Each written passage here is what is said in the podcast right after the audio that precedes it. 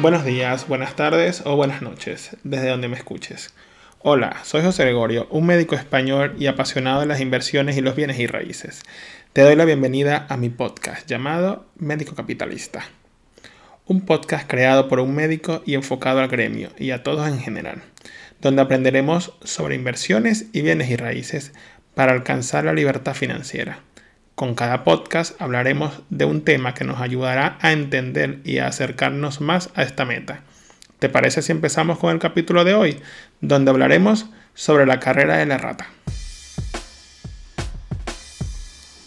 Debo recordarte que en este podcast hablamos de inversiones y ten en cuenta que los mercados y los países son individuales. También que toda inversión conlleva un aprendizaje y riesgo de perder dinero pero la responsabilidad de manejar el dinero es exclusivamente de ustedes. El tema de hoy será, ¿estará mi vida en la carrera de la rata? La carrera de la rata es un término acuñado por el empresario Robert Kiyosaki, autor del libro Padre Rico, Padre Pobre, el cual consideró este término como el mayor problema de la clase media y trabajadora a nivel mundial. Por consiguiente, quedó establecido como un concepto social que engloba prácticamente a toda la población en general y que incluye seguir las costumbres que nos enseñaron nuestros padres, nacidos en la era industrial, donde estaba el boom de la contratación por las empresas. Y estas empresas se encargaban de sus empleados hasta la jubilación, costumbre que cada vez se aleja más de la realidad actual. Podemos mencionar algunas de las costumbres de la era industrial que mis padres decían.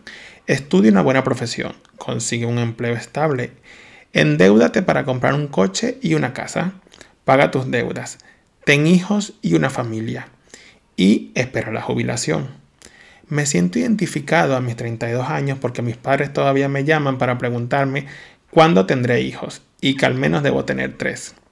Cabe mencionar que somos cuatro hermanos, una familia numerosa, porque mis padres quedaron enclavados en la era industrial, donde piensan que papá Estado te va a mantener después de que te jubiles. Pero si piensas como yo, que el sistema de pensiones a nivel mundial está quebrado, siendo un sistema piramidal, te darás cuenta que en la era digital o de la información la mayoría de las personas no tienen empleos estables para aportar a la seguridad social constantemente. En este orden, es cierto que el dinero es necesario para vivir, pero la sociedad actual nos impone un modelo donde para progresar creemos que todo lo que debemos conseguir en la vida es material. Por lo tanto, representa la manera de vivir que tiene gran parte de la sociedad, gastando todo lo que gana y aumentando su nivel de gasto cada vez que aumenta su nivel de ingreso. Así, sin darnos cuenta, y poco a poco vamos entrando en la carrera de la rata. Por consiguiente, esta fue mi manera de pensar hasta hace casi dos años, donde me enfoqué en salir de esta carrera. Nos hacemos esta pregunta. En mi unidad familiar, los únicos ingresos son procedentes de las nóminas de empleo.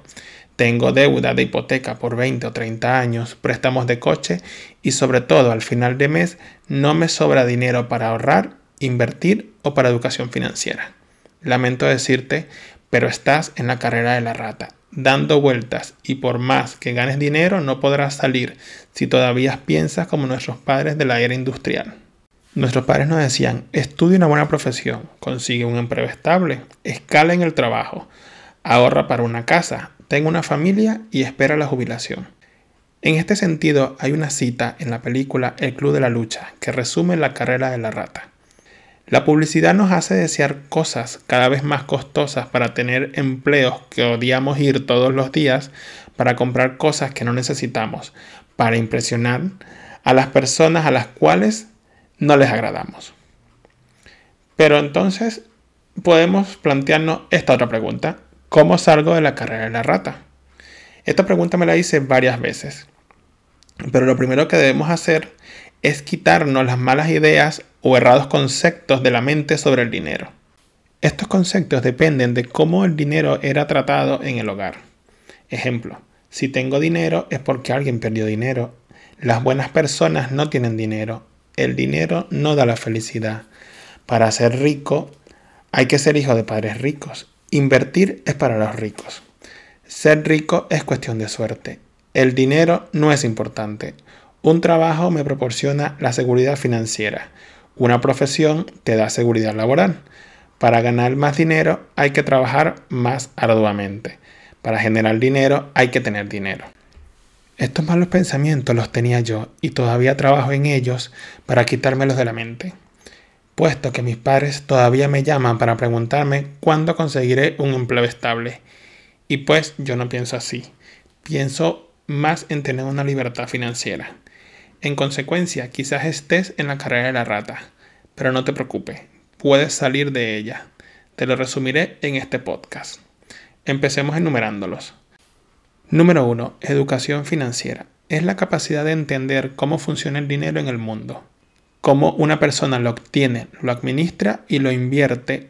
A la mayoría de las personas no le han enseñado nada acerca del dinero, puesto que llevamos en el subconsciente la manera de cómo nuestros padres trataban y hablaban de dinero.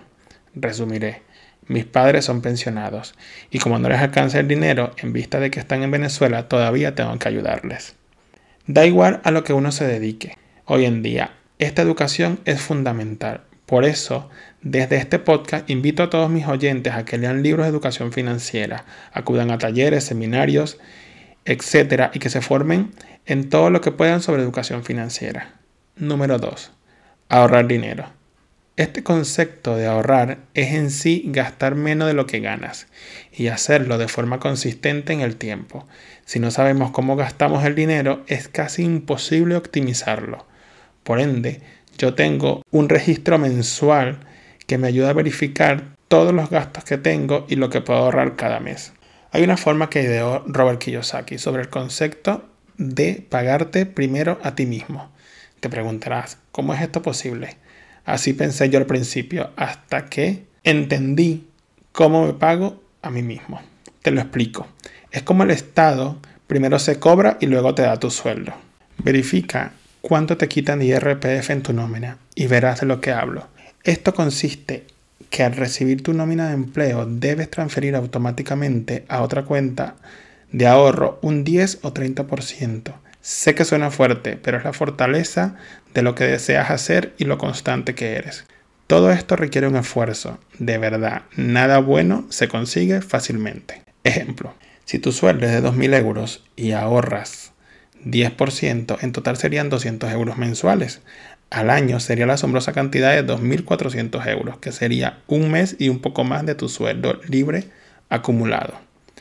En este punto es cuando llegamos al número 3, invertir tus ahorros.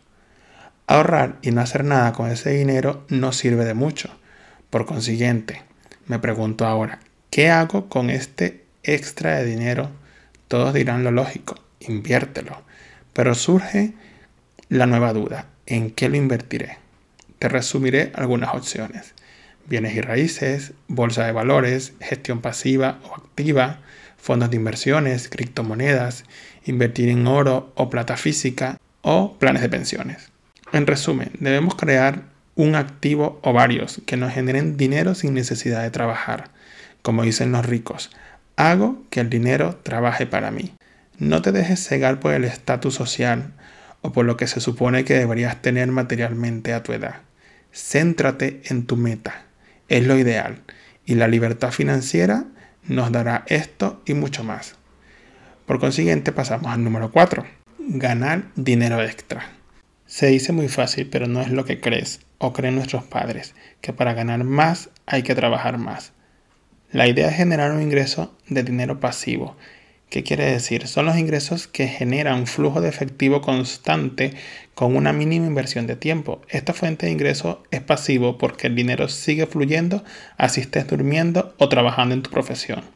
Estos ingresos te ayudarán año a año a salir de la carrera de la rata y a obtener un flujo de dinero constante. Hay una frase de Donald Trump. Si vas a conseguir un empleo que sea solamente para ahorrar dinero suficiente, para ir por tus sueños de libertad financiera y adquirir activos. Disculpa la interrupción, solo es para decirte que si te ha gustado mi podcast o el tema de hoy, seguiré aquí para hablar de diferentes temas que nos acerquen a la libertad financiera. Para seguir aprendiendo puedes dejarme una reseña o un comentario y también suscribirte Así la plataforma te avisará cada vez que publique un capítulo nuevo. Ahora hablaremos de un sencillo ejemplo de la carrera de la rata. Andrés tiene 24 años y se acaba de graduar de médico en la universidad y consiguió su primer empleo en un hospital provincial con un sueldo de 2.000 euros al mes. Para celebrar, compra su primer coche, adquiriendo una deuda bancaria. Y debido a que vivía en una habitación de alquiler cuando era estudiante, se muda a un apartamento. Pasan los años y Andrés consigue otro empleo en una consulta médica. Ahora gana 3.000 euros al mes, pero en vez de ahorrar esos 2.000 euros, pretende que puede darse otros gustos más caros y se compra un coche de gama alta. También se va a comer constantemente a restaurantes más ostentosos y vacaciones más largas, por lo que sigue sin ahorrar nada de dinero. Andrés a los 30 años tiene una novia hace unos años y decide casarse con Alba e irse a vivir juntos, los cuales juntando ambos sueldos son 6.000 euros al mes, porque Alba es médico también. Posteriormente, como ya pasó un año desde el matrimonio, están pensando en tener hijos. Motivado a esto, deciden comprar una casa más grande, para la cual piden una hipoteca a 30 años y un coche más grande para la familia.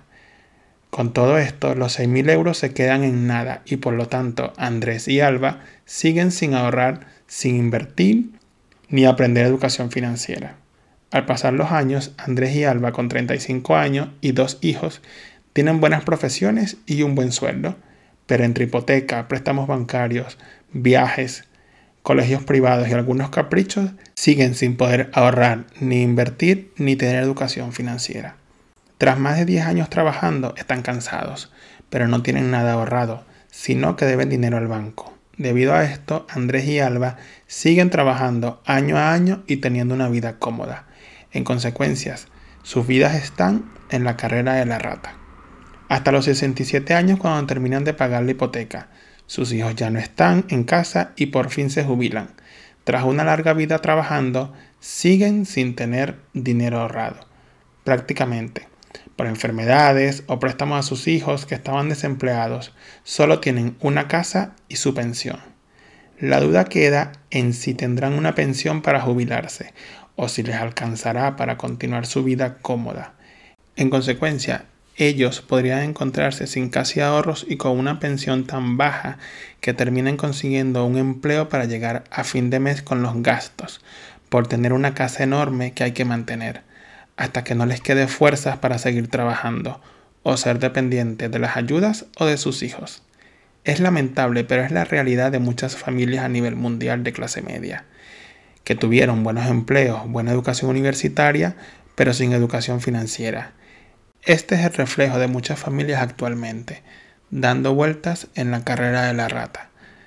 Muchas gracias por escuchar mi podcast. Hasta aquí el capítulo de hoy. Recuerda que podemos salir de la carrera de la rata. Hasta el próximo episodio de Médico Capitalista.